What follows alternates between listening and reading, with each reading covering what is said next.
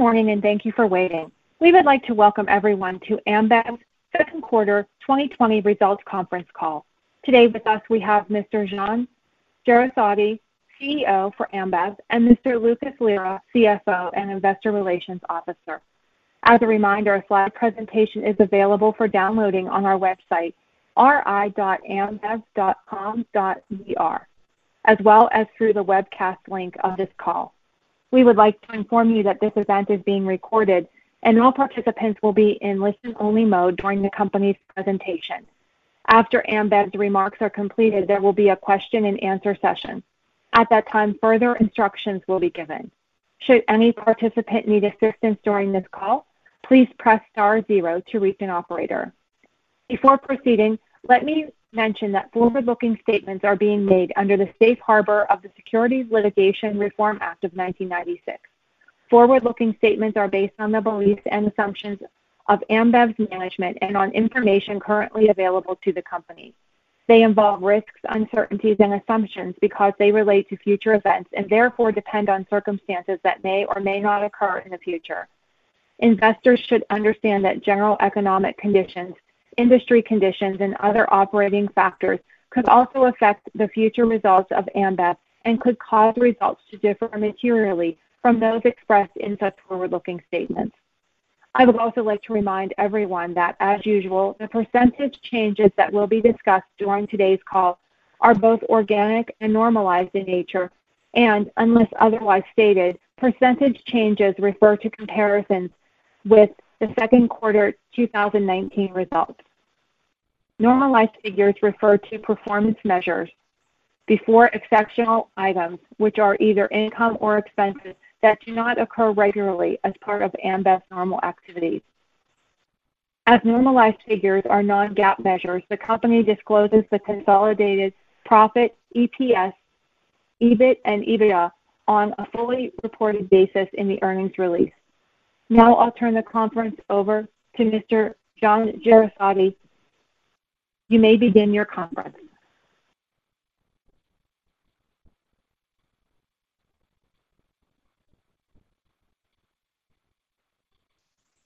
Thank you. Hello, everyone. Thank you for joining our call. Before I share with you an overview of our business during the second quarter, and Lucas cover the highlights of our financial performance, I would like to deeply thank all those who are helping our societies during the COVID-19 pandemic. Those who are fighting in the front line on a daily basis are the real heroes and are making a real difference as the world tackles pandemic. Thank you very much. Our second quarter was certainly much very marked by the pandemic, but also by our team's incredible collective and positive reaction to it.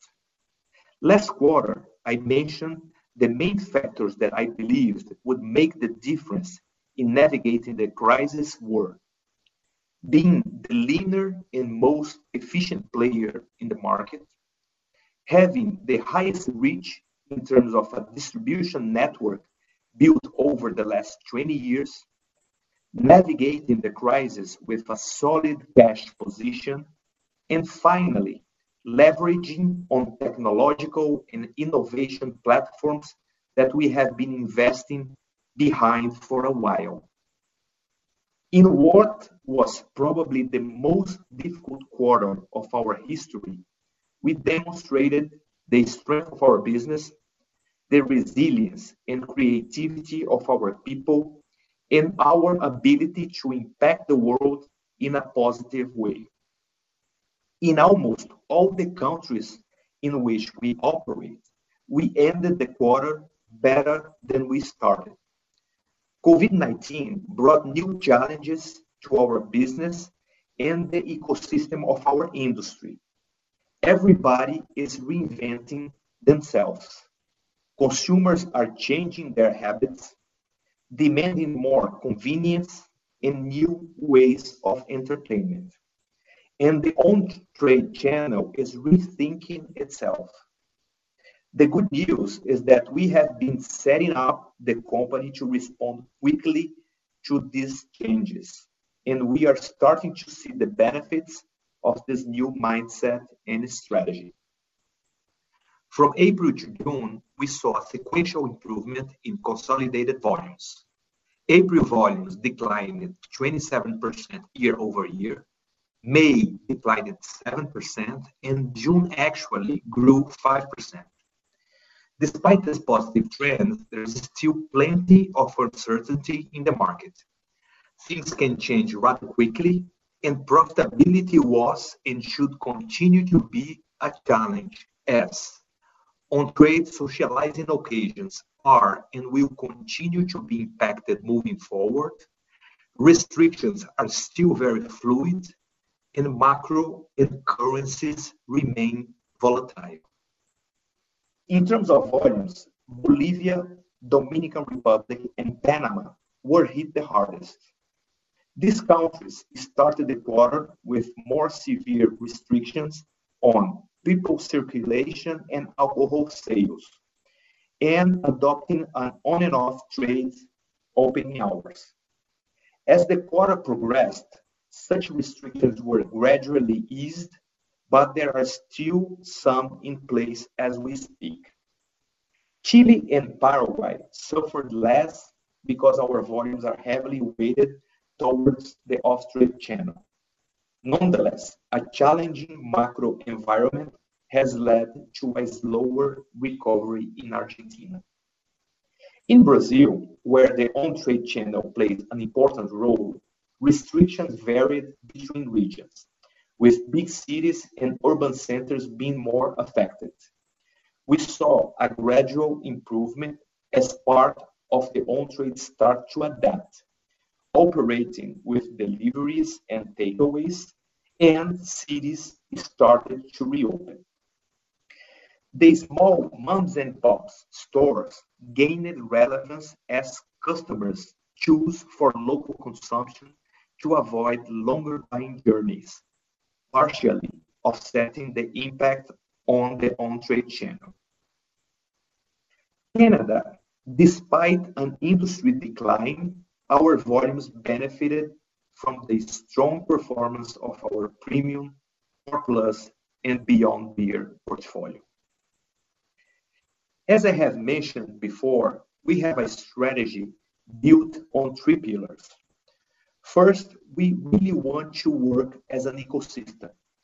We are reframing our purpose of bringing people together for a better world, and we have mobilized ourselves by donating our capabilities, competencies, and the type of our teams to help solving urgent social challenges. We were recognized by the United Nations with the Solidarity Award. This award is given to impactful work that individuals and organizations have been taking to support communities as we navigate the pandemic. All this because we have been able to move fast to respond to these social needs. Given a more creative and agile mindset, we could answer the demands of the communities we are part of.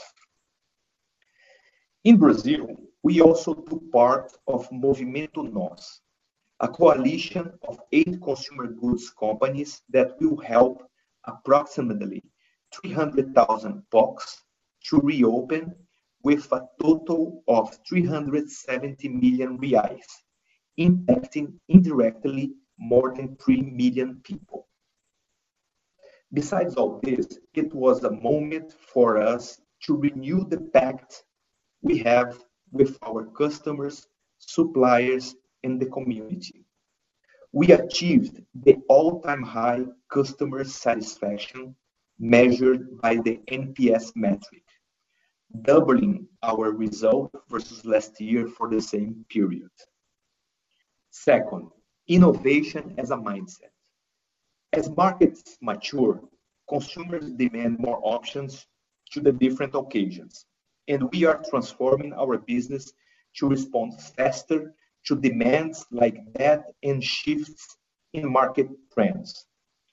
As a result of this transformation, in Brazil, for example, our market share of products launched in the past three years now over-index our total market share. What is driving these results are a step up in consumer centricity capabilities, flexibility to create unique recipes with exclusive ingredients, a pilot testing approach, the creation of an ecosystem that benefits clients, consumers, and suppliers with superior value, and the logic of creating demand ahead of production. Following this formula, we developed Brahma Duplo Malte. We managed to deliver in three months the volumes we originally planned to deliver by the year two of our business plan. The brand took advantage of the live stream phenomenon. Incrementality has been higher than expected, and margins are healthy for the company. There is still much to do, but we are off to a great start. The live streams were a groundbreaking innovation in media and entertainment. Where there was fear, we brought joy. This quarter, we promoted almost 400 live streams with more than half a billion views. Brands that engaged in lives had an exponential growth on social media. Also, we learned that before and during the lives are excellent opportunities for us to engage with consumers through our D2C platforms. Third pillar of our strategy, business transformation enabled by technology. Where there were movement restrictions, we offered convenience. Our direct delivery systems at consumers' home have grown exponentially. Our D2C platform, such as Zé Delivery in Brazil, Tu Cerveza in Dominican Republic, and App Bar in Argentina, are gaining significant traction, as well as our partnership with third-party home delivery platforms. This quarter, Zé Delivery registered 5.5 million deliveries, 3.6 times more than the full year of 2019.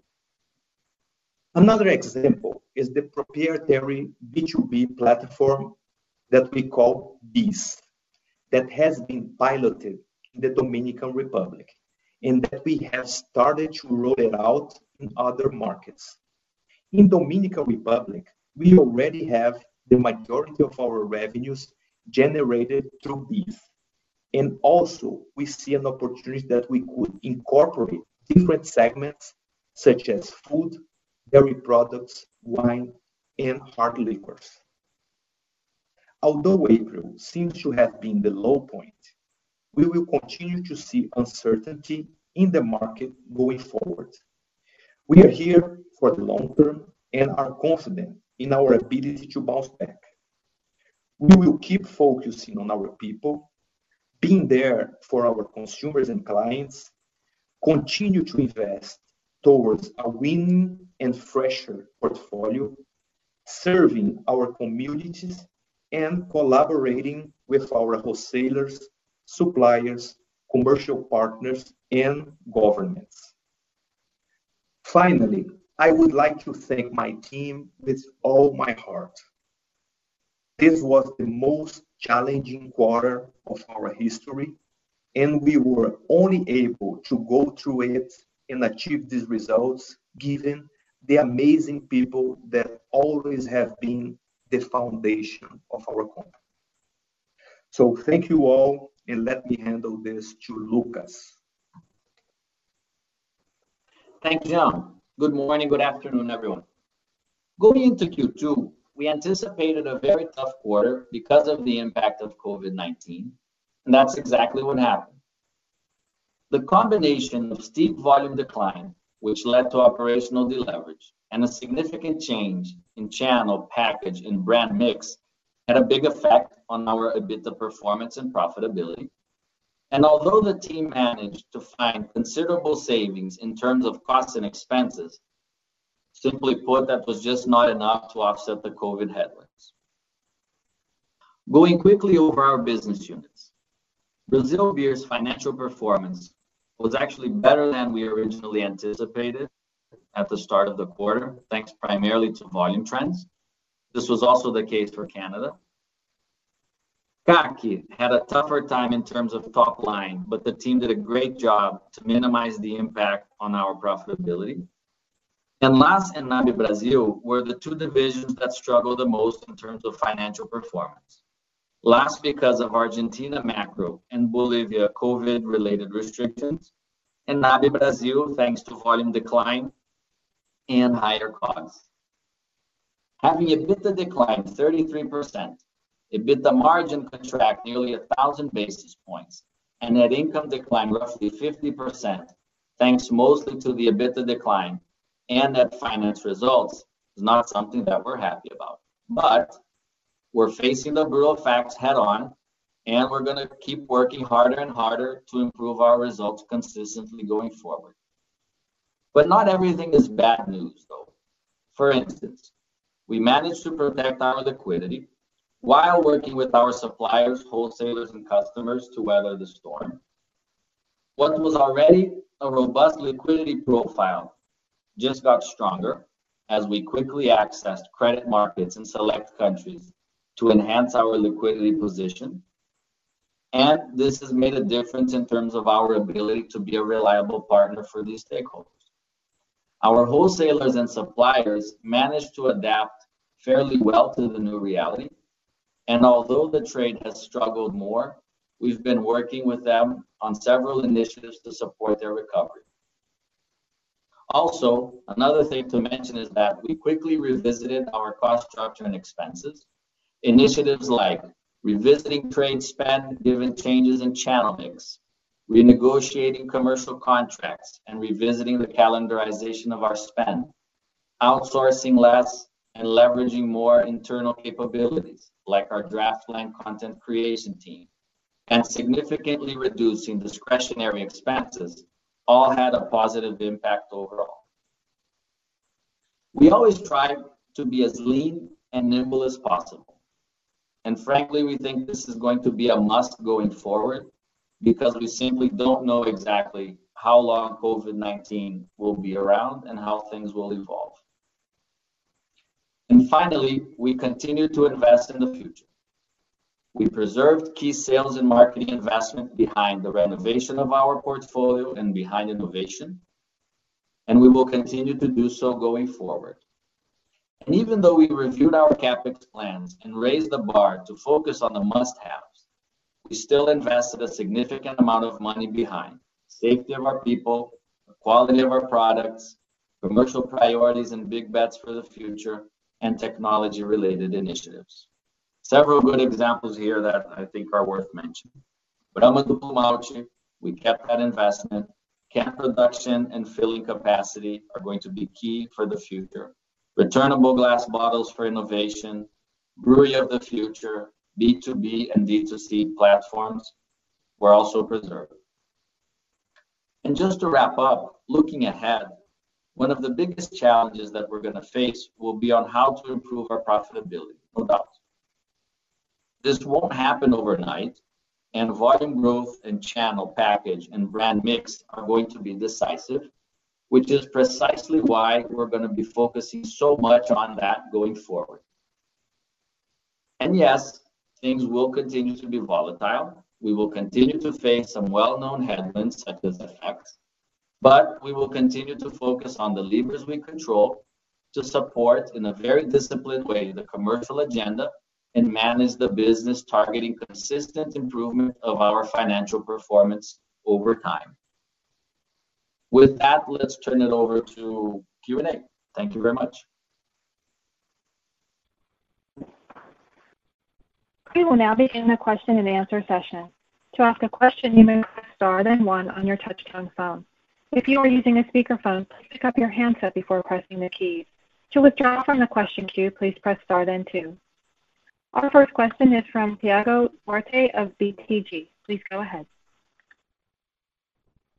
Thank you very much. Uh, hello, everybody. Uh, thanks for taking my question. Um, I have two questions, actually. Uh, the first one is related to COGS per hectoliter increase in Brazil Beer. You guys mentioned in the release the impact of FX translation as well as mix and channels. So just wonder if you could elaborate a little bit on the impacts of each one of those uh, in terms of COGS, uh, unitary COGS in Brazil Beer. Uh, and the second one, if you could, you mentioned that you you believe that you outgrew the market year-over-year in the quarter in Brazil Beer as well. Just wondering if you could elaborate in terms of the different segments within the market, how you perform relative to the competition in premium and mainstream specifically. Uh, it was a little bit of a surprise to see the drop in premium and how on-premise seems to be so important there. So just to understand the magnitude uh, of of the variations in each of these categories within your volumes. Thank you. Okay. So uh thank you very much for the question, uh, Duarte. I'll get the volumes and the market share first, and then Lucas can talk about the COGS, okay? So uh, as you see in our uh, report, we saw uh, a recovery on volumes sequentially from April in Brazil. And this is was a mix of things that we have seen in the market. It is pretty much the resilience of our category. What we saw in terms of occasions, it is really that this socialized out-of-home occasion uh, was had been uh, compensated by that relaxed at-home occasion. Okay? So this is something this is something that is going on in the market that normally happens in more mature mature markets, and it was this trend was accelerated uh, here in Brazil. I think we were the first ones really to pick uh, this journey and accelerate it uh, and bet on it. So this was uh, important. Not all the countries we saw this transition of occasions and the new occasions popping up. We saw that very clear here in Brazil. Weekdays improving performance, Uh, consumers drinking at home on Mondays, Tuesdays, Wednesdays. Uh, and then I really believe that uh, we were very happy in terms of resource allocation, following the consumer and really going in that direction. Okay? We saw some reduction on the binge drinking. Okay? So when we Uh, do researches uh, with consumers, And so that was uh, that was good news for the industry overall. Having said that, our performance, we were with this mindset of really following the consumer. Our channel strategy was very agile, and we were very happy to really migrate all the resources that we have for moms and pops. That was Uh, the channel that's growing most during the pandemic, and we have a great reach uh, to get this thing right. Uh and because consumers are really uh, looking for the purchase in shorter journeys. Uh so this channel is the strong one, and we have been doing well on it. The other one is really the small formats of off-trade that are really uh, picking up, and and we we really uh, uh, moved completely resource allocation team people to really support these two channels. And I think that was a very happy strategy. On top of that, we work with innovation in the pipeline that we have been pilot since Q1 in the Carnival, but we really roll it out in the middle of the pandemic. That was Brahma Duplo Malte. We saw a lot of trade up. We saw a lot of interest. We saw a lot of uh, uh, uh, penetration of this new product. So this was really something that surprised us on the upside part of the volumes. A lot of incrementality Uh, and and a good good margin because we really positioned on the plus segment. So this was uh, a part of our plan and made us uh, outperform our best estimates of the industry pretty much in all channels, in the small formats, moms and pops, and and big formats of trade.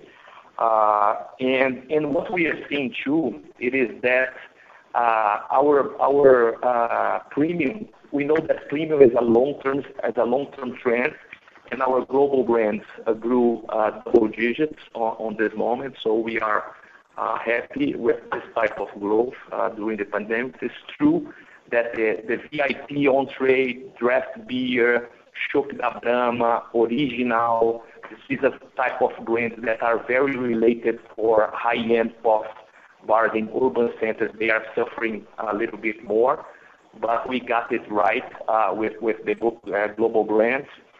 And and uh what we are seeing, it is that uh, we are seeing no material trade down on the beer category. What is really surprising us is the resilience of the core, is really something that uh, we have been renovating our portfolio for a while now. So you know that we launched Skol that's performing well. We repositioned Bohemia for the core segment, for the core plus, and we launched Brahma Duplo Malte. So this combined strategy with our core brands uh, is something that that's really surprised us on on total because of the resilience of the core. So the core is really Uh, with some excitement and and with some resilience during during this crisis. Okay? So I think that's that's pretty much it about share. So we are happy with our uh, global brands volumes. The core is more resilient.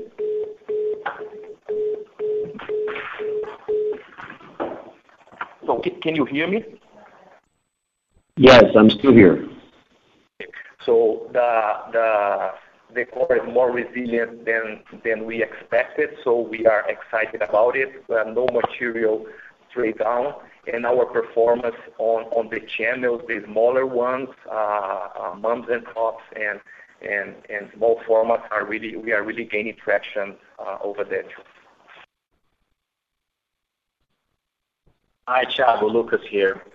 So with respect to your question on COGS per hectoliter, I would say there were three main impacts. Okay?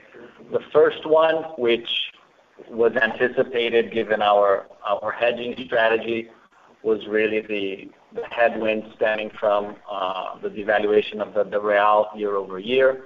And so that was a headwind coming into the quarter. Um, and then the other two are more COVID related, so to speak. Um, the first one being um, volume deleverage uh, in April. Right? So, uh, with uh, such a steep decline in volumes, um, it's just very difficult to offset that. And um having less having less volume to offset fixed costs uh, took a toll, okay? Particularly in April. Um and then the third one, which was the biggest impact overall, was really mixed, okay? Due to the the swing, the massive shift that we saw in a very short period of time between um, one-way one-way packaging and RGB. Right? And, and we we shared some numbers in the release. Historically, one-way uh, one-way cans are not the majority of our volumes, and during the quarter, they they became um, the majority of our volumes, Uh, with the off-premise where one-way tends to over-index. Um, the off-premise representing 70% seven zero, of our volumes in the quarter. Right? So such a such a swing in channel mix uh, has has this severe impact on our COGS per hectoliter in the quarter because the costs for cans are higher than the costs for RGB, where you have the returnability element to it. Okay? So biggest impact, mix due to the package swing. Um, then Second, FX, and third, operational deleverage, uh, mainly in April. Thank you. And just to follow up on that, Lucas, uh, how that how that links to this sort of cash cautionary statement that you guys made on on profitability going forward. Is this mainly the reason we talk about especially mix, I believe channel as well, but especially mix? Would that make sense to assume that is related?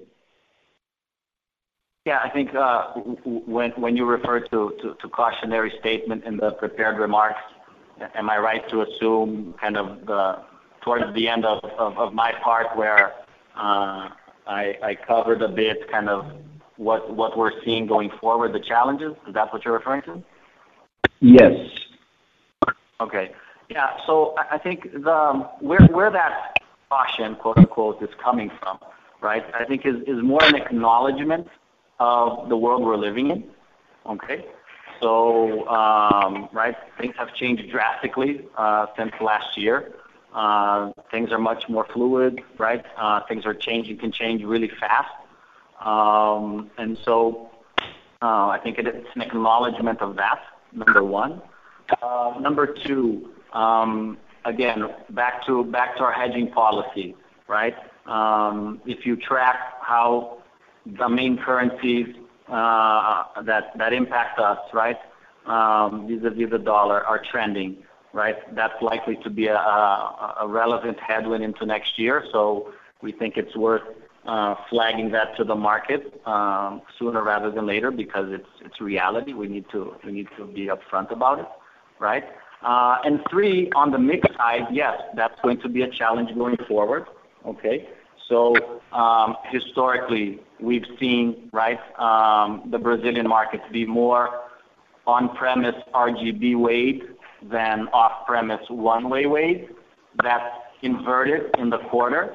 And we have uh, a road ahead of us, right, to try and uh, bring that back, bring the the pendulum back to RGB and the on-premise as the country reopens, right, as consumers make their way back to to the on-premise. Uh but it's gonna be a process, right? This is, as I said on on my opening remarks, it's not gonna happen happen overnight, right? There's still a lot of uncertainty out there, and we have to also keep an eye on how COVID-19 is gonna develop. Yes, that's uh, very clear. Thank you, Lucas, and thank you, Jean, for detailed uh, answers. Thank you. The next question is from Rob Ottenstein of Evercore. Please go ahead. Great. Thank you very much. Um, I was just wondering if you could give us a little bit more about the Zé Delivery. Obviously, it's doing extremely well. Um are you you know, what percentage of the country is covered now? In terms of May, June, July, uh, roughly what percentage of your sales is through this channel, and and where do you think that can go? And my understanding is is that, you know, the Zé Delivery uh, does encompass competitors' brands as well. Uh, In terms of actual Zé Delivery orders, what is your market share? Thank you. Thank you very much, uh, Robert. Um, yeah, so Zé Delivery. Let's talk about Zé Delivery. So, uh, Zé Delivery, it is uh, a project that we have been for five years right now working on it. And so we get the right mindset and the right platform for us really to to grow exponentially during this crisis. Uh, so it's part of our uh, direct-to-consumer uh, strategy. It's a way that we see in the future where we can really have this occasion, in-home occasion, relaxation, really more efficient from our side because we go direct to consumer, so so we understand their insights. So this is really a way that we can believe that uh, we will upgrade this occasion and get much more this occasion much more efficient that that we have. Like we have a very efficient occasion on social socializing so socializing on bars, okay? so so It's a big bet uh, for us. So having said that, so We made 5.5 million orders uh, in Q2. Last year is 3.5x Uh, above the full year of 2019, so it's really accelerated. We were able to add 100 new cities uh, during the pandemic, during Q2. Now we are with 142 cities uh, in Brazil, most of the states. We believe that we are covering pretty much Uh, 60% of the Brazilian population, 40% of the Brazilian population, sorry. And we're gonna head into 60% of the Brazilian population by the end of the year. It is still not that uh, big in terms of volumes. Uh, we are ramping up. It's big time. I mentioned at some point in time that our long-term view is really to have 10% of our net revenue uh, covered by DTC strategies, not just Zé Delivery, but the full package uh, in the long term. Uh and and what I can say more is that, yes, we are treating Zé Delivery as uh, a standalone, a very consumer-centric approach for Zé Delivery. Because of that, Uh, we are populating the app with different products, sometimes products from the competition, uh, different categories like uh, wines and and some type of food. It is really targeted on this occasion. I'm at home, I need to have to watch TV, have some party. I need cold beer with some snacks very fast. So we're gonna do everything that makes sense for this occasion on a consumer-centric way. Our market share is very high. Very high. It's uh, uh, more than 95% today, just for you to know. It's very high. But we are really thinking Zé Delivery as a consumer-centric approach and we're gonna really uh, resolve all the demands that our consumers have. Great. That's super. And can you also just mention how how the Beck's brand is doing this year? Yeah. Uh, Beck's is really, uh so you know, Beck's is small. Uh, now we have, like, one year launch uh, at this moment. We are very excited about it. It is really growing triple, four digits, but it's um, from a very small base. And uh we have been working on the positioning, working on the new packs. Now we have uh, long necks, cans, and 600 ml bottles. And last month uh, was the month that we launched the new uh, market campaign that will position the Beck's brand here in Brazil. We are focusing on creating brand equity and the correct positioning with the right time, patience on it. This quarter was the quarter that we made the first launch with a DJ, a famous DJ in Brazil, Vintage Culture, a live stream. It became a global trend topic on Twitter, the launch that we that we had. 1.6 million people looking at at, at the launch, and very premium, very very sophisticated. Uh, so doing very well, patient marketing dollars ahead of volumes. And really what we wanna really create is is is the the, the coolest brand uh, in the market. Terrific. Thank you very much. The next question is from Alan Alanis of Santander. Please go ahead. Thank you so much. Uh, hi, John. Hi, Lucas. Thank you so much for taking my question. I really appreciate it, and I hope everyone around you as well. My question has to do with this premium segment. John, you just mentioned moments ago that you saw it growing double digits during the quarter. And uh, if that's the case, that means that the other rest of the portfolio saw more of a mid-single digit decline, if I'm doing the math right. My specific question is, if we continue to see this premiumization, um, what should we be expecting in terms of profitability? Because these brands are much more expensive than the rest of the portfolio. Yet, when we saw the big premiumization movement in 2016, 2017, and 2018, we didn't seem to have a contribution to margin. And will this be reversed, or we should just continue to that this will be the case? That would be my first question. Thank you. So, First of all, uh so yes. First of all, what is important to know is that we we s we saw no material trade down during this pandemic. Okay? So and and what surprised us was the resilience of the core. Okay? So so that was something that uh, uh, we have been talking in the past calls, uh, that it was try to find the right mix of brands where affordability, affordable brands were growing, high-end were growing too, and that at some point in time, these things would net.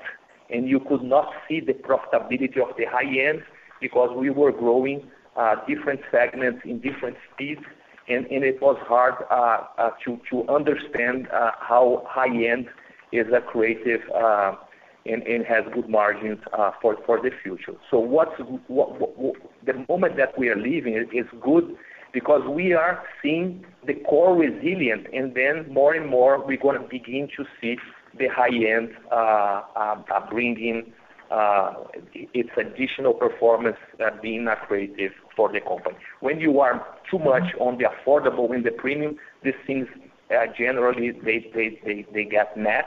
When the core has resilience, then you can begin to see the high-end. The high-end, we are happy with the performance of the high-end. So that's uh, uh so the category in Brazil, beer category, uh, has been resilient, what is very good. Consumers are on fire talking about innovation, new products, recipes, concepts, meaning. Uh, it's amazing how the Brazilian consumer is open to talk and learn more about beer, and this is where the this is why the high-end has been growing for a while, and we believe that it will continue. We are very happy with the performance of our brands uh, in general, in terms of consumer sentiment, consumer pool.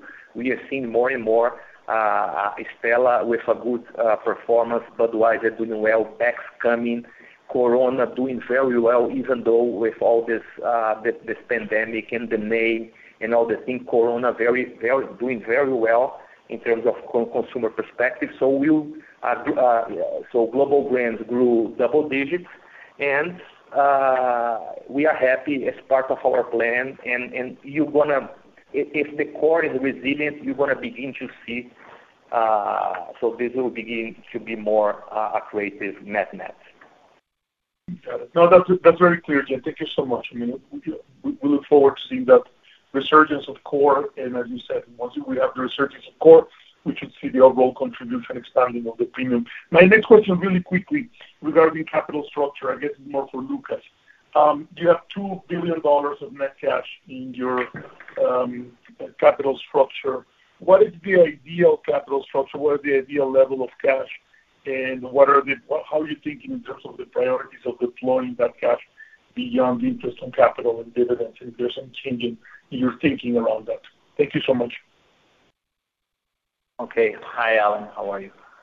Uh, in terms of capital structure uh, and and our cash position, um, I think the first thing is, ever since the crisis right, um, hit, um, I think we saw right, the benefit of having uh such a such a robust cash position that gave us uh, a lot of peace of mind, uh, that gave our team a lot of peace of mind, that gave uh, our wholesalers a lot of peace of mind, clients, customers, suppliers, a lot of peace of mind.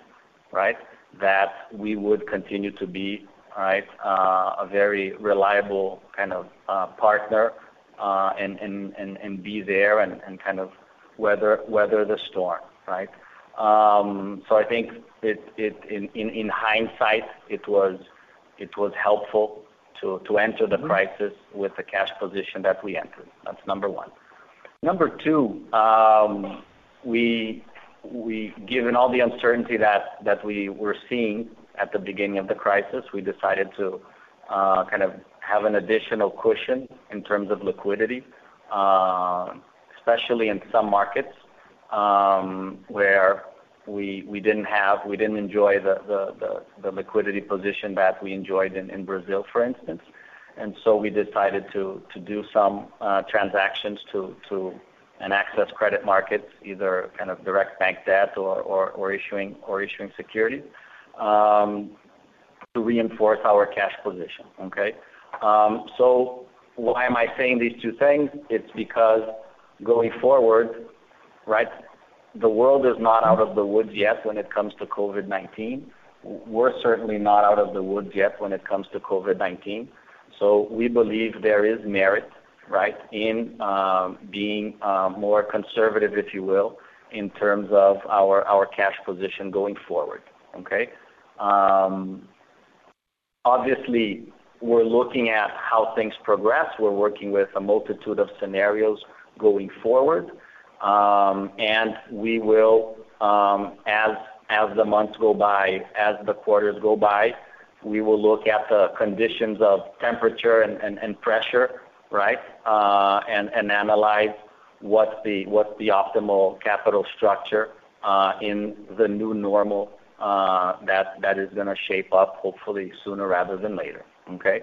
Uhm, but, conceptually, right, the way we think about our capital structure and the way we think about our uh, allocation of cash um, hasn't hasn't changed. Okay? So we're gonna continue to uh, deploy money to reinvest in the organic growth of our business. Okay? We still see uh, plenty of opportunity out there. Um, number two, we're gonna still look for Uh, M&A opportunities um, in beer or outside beer. We've been investing more and more uh, in alcoholic beverages outside of beer. We've been investing more in non-alcoholic beverages as well. So we still think there's opportunity to be uh, opportunistic when it comes to M&A and try to create value through that as well. Um and then to the extent, right, we don't find these opportunities, Uh, we we will be returning uh, excess cash to shareholders, okay, in the form of IOC, uh, primarily, um, given the tax benefits that come with IOC. So um the the the the desire to continue to maximize IOC um, hasn't changed and will continue to be kind of at the forefront of how we think of payout in particular. And then, once IOC is maximized, we will look at uh additional opportunities to return cash to shareholders in the form of dividends, buybacks. But that's going to be more of a judgment call uh to be discussed between management and the board at the right time, right? I mean, we follow this constantly, and we have these discussions. Uh but um but let's wait towards the end of the year when we have a better picture of how the year is gonna end. We see what uh, 2021 may look like, uh, see where we stand uh, in terms of our cash generation, our plans for the future, and we'll make a decision. Okay? Got it. No, that's very clear. Thank you so much. Thank you, John. Thank you, Lucas. Stay safe. Appreciate it. The next question is from Lucas Ferreira of JPMorgan. Please go ahead. Hi, good afternoon, Jean and Lucas, and good afternoon, everybody. Thanks for taking my question. Uh, I have two questions. Uh, the first one is to understand um, if you have uh, already some flavor, some some views on the reopening of the on-premise channel, which is which is very important for you. So, how NOS has been helping, how has been, you know, the sort of a traffic and, you know, how many how many of these places of your clients are coming back, if it's uh, coming in line with your expectations, maybe above your expectations, how to think about the reopening of the on-premise channel in this kind of first uh, uh, two months. And the second question is to understand a bit better also the core plus segment, which seems to be a bright spot right now for you guys with with Duplo Malte. My question is, you know, how big this segment could be, Uh, how fast it's growing, and uh, what sort of uh, innovations you guys also kind of working on for this segment. Is there a space for maybe another brand or or to expand, you know, geographically? Can you discuss a little bit the core plus and sort of um, the value the core plus offers to the consumer? Thank you. Okay. So let me tackle first the reopening. So more and more it's is getting clear clear for us that everybody is reinventing uh, the bars, uh, mainly when we talk about not the high-end urban centers bars, but when we talk average bar in Brazil, is really trying to maintain open, is really uh, reopen fast, but really changing the way it's doing business. So like uh, uh, changing the packaging and then with this uh, coming to collect deliveries and takeaway. So the bars are getting the average bar of Brazil is getting more close to a mom and pop. Uh so they are working on some occasions like that. So we are seeing for now, like, if you get total Brazilian bars, maybe something like Uh, 15% of the bars are really really closed, but reopening, uh, but with uh, the volumes per box still small. We know that government and it's really still with some plans to help the reopening. So we believe more it's it's gonna be that the main issue that we're gonna have is pretty much about the occasion and not about the channel. We believe that uh, that the channel with uh, in the speed that is going uh, with the transformation and with with some help of the government, we believe that the channel will get it right in the future. The issue is pretty much about the occasions, about consumers coming, it's about the protocols, it's about the number of people in bars Uh, restricted. So this occasion, I think it will take a little bit more time to get it back, to get it right. And, and, so, and so that's why it's important that we are really uh, uh, figuring out how to help to create new occasions, accelerate to be on new occasions like the weekdays relaxation at home that we are seeing as a trend in Brazil, that we knew that it happens in mature markets, but it really accelerated for us. So this is this is where this is how we are we are dealing uh, with it, okay? So this is one thing. Second thing is about the core plus. So uh, I came from China. Uh, the core plus segment there is is kind of 20% of the market. We see as it's an important market Uh, uh, in the U.S. too. So all the markets, they have this uh, well-established core plus segment that can go from 10%-20% something. In Brazil, we don't have nothing established there. So even though the the so we have the premium, and then we have the core. Some brands that came in the past tried to position there, but quickly went for for the core segment. So there is a space there that we really wanna focus and develop. Uh so the the brand that we started that right, it was Brahma Duplo. We repositioned uh, Bohemia to to play uh, there, but with even though with Brahma Duplo uh, with a price positioning ahead of Bohemia. So Bohemia is playing a role on that, and we believe that we still can have one or two brands Uh, on that on that opportunity, but uh, still studying. Uh, so, Brahma Duplo Malte, that is our main our main uh initiative right now on that, is already in in all the all the states of Brazil. It's something that it's already growing very fast, acquiring new consumers, good repurchase. So it's really something that uh that that that we are happy with it. It's part of our innovation strategy to populate and to find ways to make the core plus uh, uh, right. We still believe there is an avenue of health and wellness in the core plus that we can that we can tackle. So we are thinking of it, talking with consumers, understand uh, understand expectations on that. But it's also the core plus and the innovation, it's really a bet that we have. We just started. Brahma Duplo Malte doing very well, but more to come. Thank you very much, Jean. The next question is from Marcella Recchia of Credit Suisse. Please go ahead. Hi, Jean. Hi, Lucas. Thank you for having my question. Um, Basically, I have two quick questions. Uh, the first one is about uh, the trends. Basically, we have seen larger retailers signaling solid trends in July, largely in line with June. So could you give us some color on July trading up uh, for Brazil beer, if this is also the case for you guys?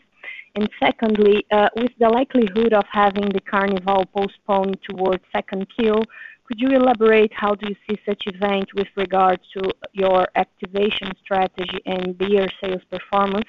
Thank you very much. So let me try to get your question right again. So you are asking about uh, margins? We couldn't hear that. Not really. No, not really. The first question was about if you can give uh, some color. Sorry? Can you make it again, your question? Sure. Um, the first question is about uh, trading uh, update on July. Basically, we have seen larger retailers that are signaling solid trends in the month of July, largely in line with the trends seen in June.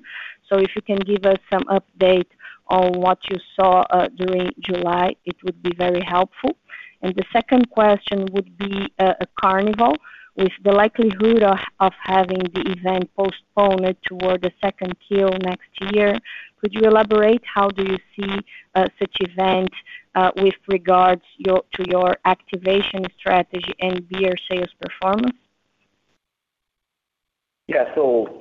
Uh, first of all, so we, I will get back to our performance on May, June, and July that uh, we have been, as Ambev, really recovering, uh, and went to the positive territory uh on July. On June. Uh and then we in the end July, we will not comment uh, during this quarter the performance of July. So this is something that we decided internally here not to not to give any guidance on that. So this is one thing. Uh, the second thing, when you talked about uh, the Carnival, uh, so yes. So situation is still very fluid. So there is all this back and forth cities here and there, big agenda of Carnivals being talked right now. The best guess that we have is really that probably the Carnival will be really postponed. We are seeing the conversation about merging it with uh, with in June with some with the São João calendar or even going further a little bit. We were just for you to know, we were talking about our innovation strategy for the next year. We postponed one or two innovations that really depend on the Carnival for us to make it right. So we are following closely uh, uh, this phenomenon, and I don't think it's a big deal, but we just have to get it right when it is and and and and use it it properly. Okay. Thank you very much. And if I may have just a quick follow-up uh, in with regards to the non-alcoholic category. Um, can you comment a little bit your strategy to attack Uh, such a trend that we saw in the second quarter in order to revert that for the remaining of the year? Uh, NAB? Yeah. Okay. Mm-hmm. So so, so uh, NAB, it took a little bit more time to so to uh to went down. So beer went down faster than NAB, and then NAB, uh, at some point in time, we believe that it would be a category more resilient, but it didn't prove uh, that right. Looks like beer is more uh, resilient. in the end, we have pretty much some effects that that impacted the performance of NAB. One one is really really the volumes that it was the impact. The second one is really Uh, the reduction of consumption occasions. Uh, for example, we have in our portfolio Gatorade, so that people use to run and then get Gatorade on the go. So all these occasions on the go are occasions that are very uh, being impacted. Uh so we talked a lot about mix in beer, but it's reality that the single serve and the multi-serve is really something that it was a big impact on the category category of soft drinks that has a completely different uh, proposition in terms of net revenue per hectoliter, in terms of of margin. It was a big impact. Uh, a little bit of trade down uh, in soft drinks too, differently than what I mentioned for for beer. And then we had a hard comp in our business because of the the lower tax credit of the free trade zone that we have in Brazil. So there is some kind of hard comp, some kind of phasing on the cost side that we have in the NAB business. So uh we believe that. Uh so so that's pretty much it. So that's, I think, what what I can mention. Okay. Thank you very much, guys. The next question is from Isabella Simonato of Bank of America. Please go ahead. Thank you. Good morning, Jean. Good morning, Lucas. Um, thank you for the call. I have two questions. Uh, first, uh, on Brazil, you usually mention how the market performed uh, during the quarter in the sense that this might be more difficult this time. But uh can you give us a sense on how do you see the evolution of the market sales during the months of Q2? The second quarter will be in in the LAS division where we saw a big drop in margins. And I understand that uh, the the social distancing right in Argentina, Bolivia, as well as the economic situation are not easy. How can we think about profitability in LAS going forward? Thank you. Okay. So let me get it right. So First we're talking about industry. Uh, second question, we are talking about. Uh, LAS. LAS? Uh, yes. And a little bit of the the mix and competitive landscape that you mentioned. Yeah. And and the industry, if we could focus on on Brazil for beer, that would be greatly appreciated. Thank you. Yeah. So so you saw our volumes. Our volumes were 1.3% decline. Uh, and we believe that uh, we outperformed the industry according to our estimates. Uh, so we are really trying to get exactly right where where the industry is. It's not been easy, because we are really looking at all the information that we have to kind of to get this thing, to get the industry exactly right. So, for example, Nielsen is a sample-based data set, and it has its limitations, and now during COVID, restrictions have further exacerbated these limitations to really for us to really get the number of of the industry right. So we are waiting a little bit more to to get confidence about about um, about this number. But uh, in our uh, internal estimates, we see a recovery on the industry. We saw an overshoot in March, uh, and then uh, we begin to see the recovery in the industry in general. Uh, and so we are seeing more and more the industry getting close to the last year. Um, and but it it will it will be good to have a little bit more time to to really get the right uh the right number the right number on that. Okay? So uh so that that's what I can say about the industry. Talking about LAS. In in Argentina, volumes volumes declined by low teens in the quarter, with revenue revenue per hectoliter growing by double digits. As a result of our revenue management initiatives. Uh, it's a highly inflationary inflationary environment. Uh, in this quarter, uh, in Argentina, beer category was impacted by the restrictive measures that they are even tougher than what we saw here in Brazil. But uh our our business is more towards the off-trade, so we compensate the restrictions with the in-home occasion that is more developed. Uh and despite this declining in the industry, we saw good performance of our e-retail platforms. Our premium mix, it is something that uh, is growing. As we saw in Brazil, uh, premium mix is growing in Argentina. Core Plus is healthy there too with our Andes brands.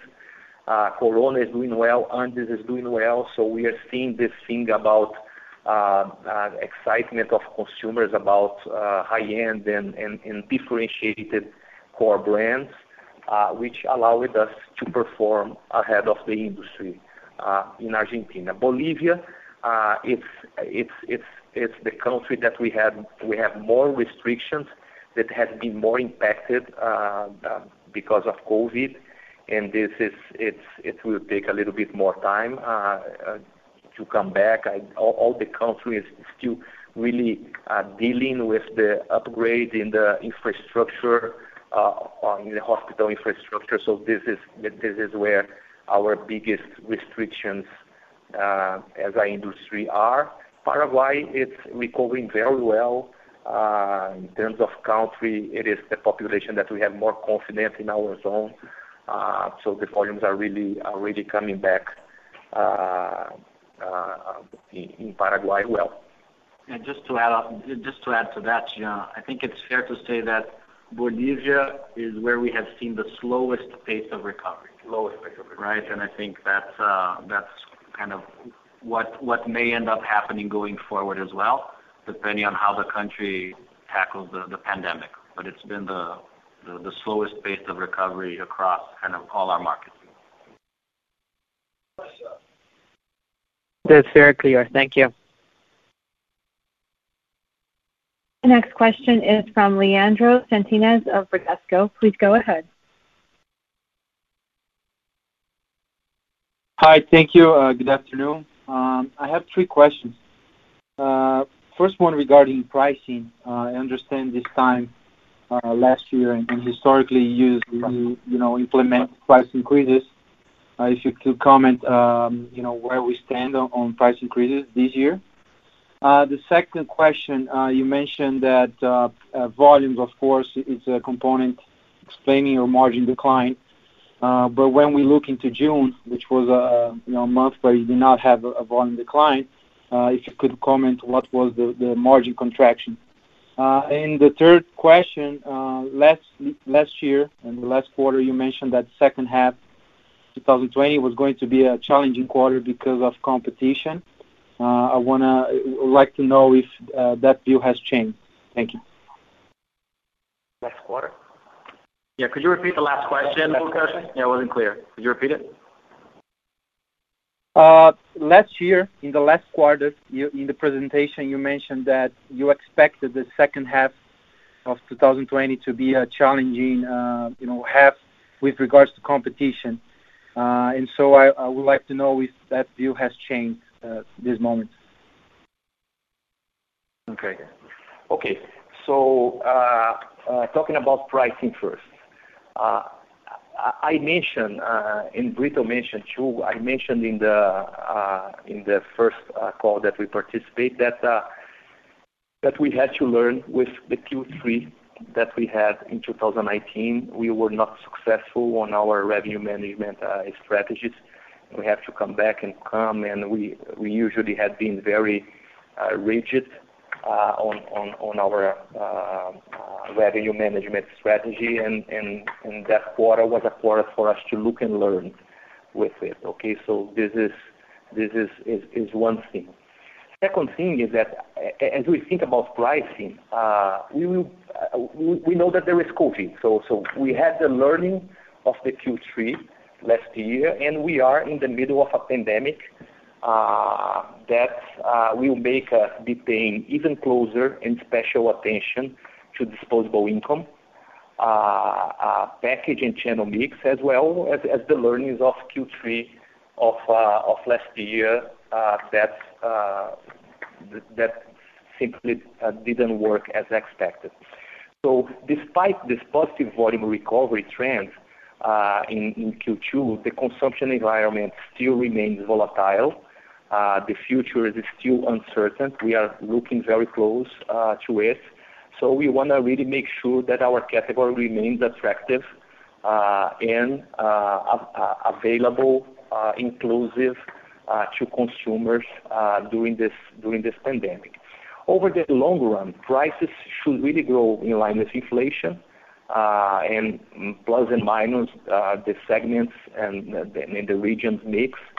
What we have learned over the past last years that depending on the moment and the economic environment, it's preferred to adopt a more balanced pricing strategy or postpone it for the right moment.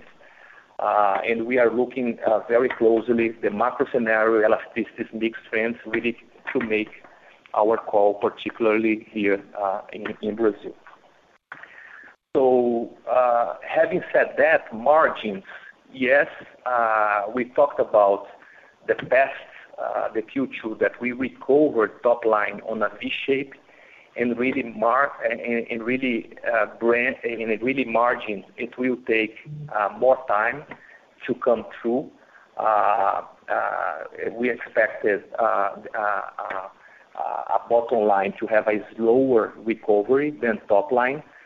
That was pretty much our strategy. Follow the consumer, do not lose the grip, be on the new occasions, enhance your consumer intimacy, and we are happy with that strategy. But uh, the channel mix impacted uh, shift dynamics towards the off-trade and the cost pressures that we have on on mix, on on cans, and on transactional FX is something that we're going to take a little bit more time to to digest. Having said that, we expect margins uh, in the long term to improve as a result of the volume recovery, the on-trade reopening with the increased weight of RGBs, the core plus materializing and premiumization as a strategy, the continued innovations. We are so excited about this innovation outside of beer that we have, Beats GT, so different liquids, very incremental, very accretive, uh, priced uh, very above the beer, completely different consumer. And one piece of our strategy is really the CapEx investments in technology, in our context strategy, in footprint, in the supply chain, really to get us uh, to get more efficient going uh, through uh, this recovery of margins. Okay? And then sorry, just to before you go to competitive competitive environment, Jean, to your question about June margins specifically, okay? Um, We're not we're not to we're not gonna go into that level of detail just because it's one month, right? And it's right and we think margins, it's more about the direction and the journey. I think but but suffice to say that in June, you see the power of volume right, recovery when it comes to margins, right? So um it's fair to say that June margin performance was better than the prior months as a result of the volume uh, recovery. Okay? But let's wait and see how things pan out going forward. Yeah. And talking about uh so so when we look at uh, talking about the competitive scenario in terms of tough comps uh, in 2020, in reality, our toughest comp was Q1. Q1 is where we over-indexed the market share last year. H2, uh, it was more like, in terms of competitive environment, a easier comp uh, because the volumes were uh, were down in Q3 and because of the strategy on pricing that didn't work as expected in Q3. Volumes-wise, H2, it's the the most competitive one, the tougher comp is really Q1, is not is not H2. Okay? So uh, so that's that's the point. So having said that, Brazilian market, very fluid, always very competitive. Uh, and with the pandemic, it has been challenging, uh, the environment we operate. Uh, we are pretty much leveraging all the competitive advantages that we have. Uh, so uh, it's very important in this moment to have reliability and operational excellence. So our so we are increasing big time the customer satisfaction, the relation with our customers because we have been reliable. Uh so the the reach of our strategy, Uh, of our distribution is something that really made the difference uh, in this moment. And uh, and and all the the operational excellence, reliability is something that is being very counted by our our clients. We focused a lot on consumers to be indispensable. So digital transformation is really helping us to have multiple points of contact for customers. Customers can can make the orders by phone, uh, by B2B, uh, by uh, the sales rep that can visit. So we have multiple points of contact. We are we have that delivery for for for consumers. So we are really upgrading the possibilities to get our network right and working. And the channel strategy that we had, it was really something that is paying off, and I think it will continue to pay off. So this grip with moms and pop, this grip with uh, small off-trade is really something that we believe it will it will continue uh, for a while. Okay. So just to be clear, you don't expect competition to get stronger in the second half of 2020. So You expect to be about the same of what you're seeing uh, up to now in the year?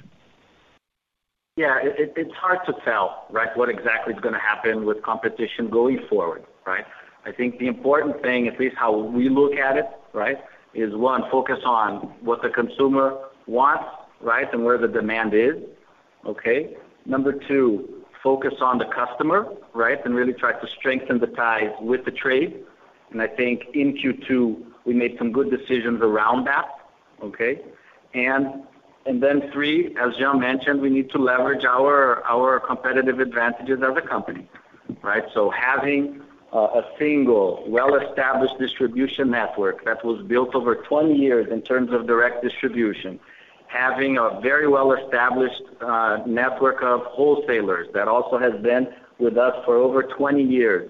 These things at a time like this, where the rise ha where the tide has arisen for everybody, right? It's tough for everybody, right? But the fact that we've had such powerful distribution reach, direct distribution, and wholesalers has made a difference, and we're going to continue to focus a lot on that. Right? Um, and and then um, yeah, that's pretty much it. All right. Thank you very much. One more. Last one. The last question comes from João Soares of Citigroup. Please go ahead. Hi. Good afternoon. Thanks, everybody. Uh, so uh, I have two questions. Uh, first one, I just wanted to touch base on the topic of government subsidies and the vouchers. You mentioned it in the release as being one of the factors that helped guarantee some resilience of the volumes. And how do you view this when this is out of the picture? What do you think You know, will this will have an effect on, obvious an effect on consumer disposable income? So what do you think uh, might be the effect um, in terms of uh you know what what what how could this drive volumes? And the second point, uh, just to be clear, I think uh, looking at the revenues per hectoliter declining in Brazil beer by less than 2% year-over-year, we have a series of headwinds and a series of mix shifts Um, uh, going from on-premise to off-premise, uh, obviously some brand shifts. So how do you think, uh, what could have been the positive factors that could have offset this? I mean, when you compare to NAV, NAB went down 15% year-over-year. Of course, it has its specific dynamics, but just comparing the two, it really comes to it really comes to attention the resilience in terms of the revenues per hectoliter as well in the Brazil beer. If you could discuss this as well, Appreciate it. Okay. so First of all, uh, Corona vouchers. I think it's it is really something that is there, is a relevant uh, um, uh, movement in in support of the government. It's really something that that we believe made some difference, had an impact uh on the consumer on the consumer behavior. Uh, and this will be phased out at some point in time, and uh, uh, we have to understand that this part, it was a piece, that it was not like fundamental and it's structural for what for the volumes that we are seeing, but there is some marginal, some incremental effect that we have to deal with when the things come out. We know that when these things come out too, probably it will come uh, some support for uh, in terms of debt uh, to retailers, like what we are seeing a lot of the conversation about BNDES trying to support the channels. So I think we want to jump in a different type of of incentive moving forward that that we that should help at some extent too. But we know that this thing is something that uh, that it will come and go, and we have to to to keep an eye on it. So talking about prices, so so we are not seeing uh, so this number that you see, it is pretty much about the channel impact and the mix impact, uh, the performance that we have in Brazil. It is not something that uh, more than that. So this is really uh, business as usual with these different uh, channels and with this different mix going on, then leading to the price that you saw. We believe that when the things so for example, we have draft beers that is really high-end VIP box that's like 70% below last year. So this adds a little on that. So we have uh, so in these things should come back uh, slowly uh, moving forward. It's not just about the the reopening of the bars, it's really about the confidence of consumers really jumping into the socializing or socializing occasion when the bars are open. So we we know it will take uh, a little bit more more time moving forward. And then we have the decisions that we have to do in terms of uh, uh, what to do with the revenue management, inflation, and calendar moving forward. In this, we are pretty much uh, paying even closer attention to the disposable income, how this coronavirus will impact the disposable incomes, really to make a call in a proper way, in a way, in a different way that we did last year.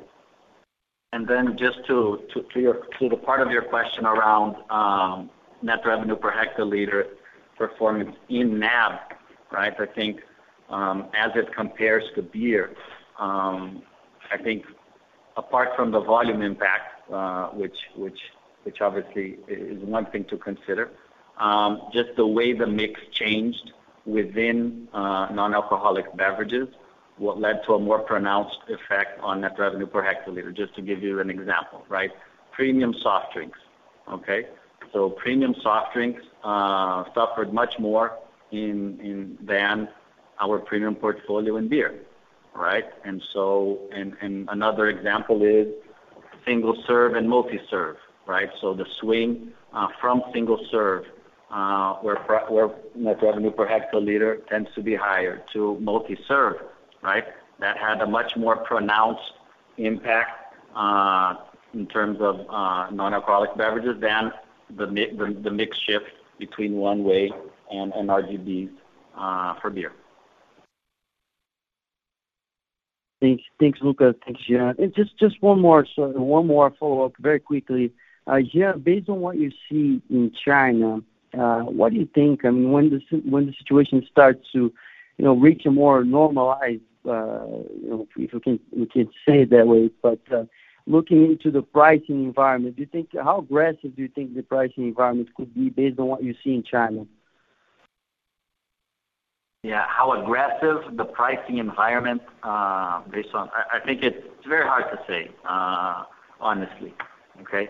Um, again, we're gonna focus on the consumer, the customer, our brand, tackling the consumer occasion. Okay? Uh, time will tell what happens to the pricing environment. I think the most relevant thing that I can mention is that things will take time to come back to normality.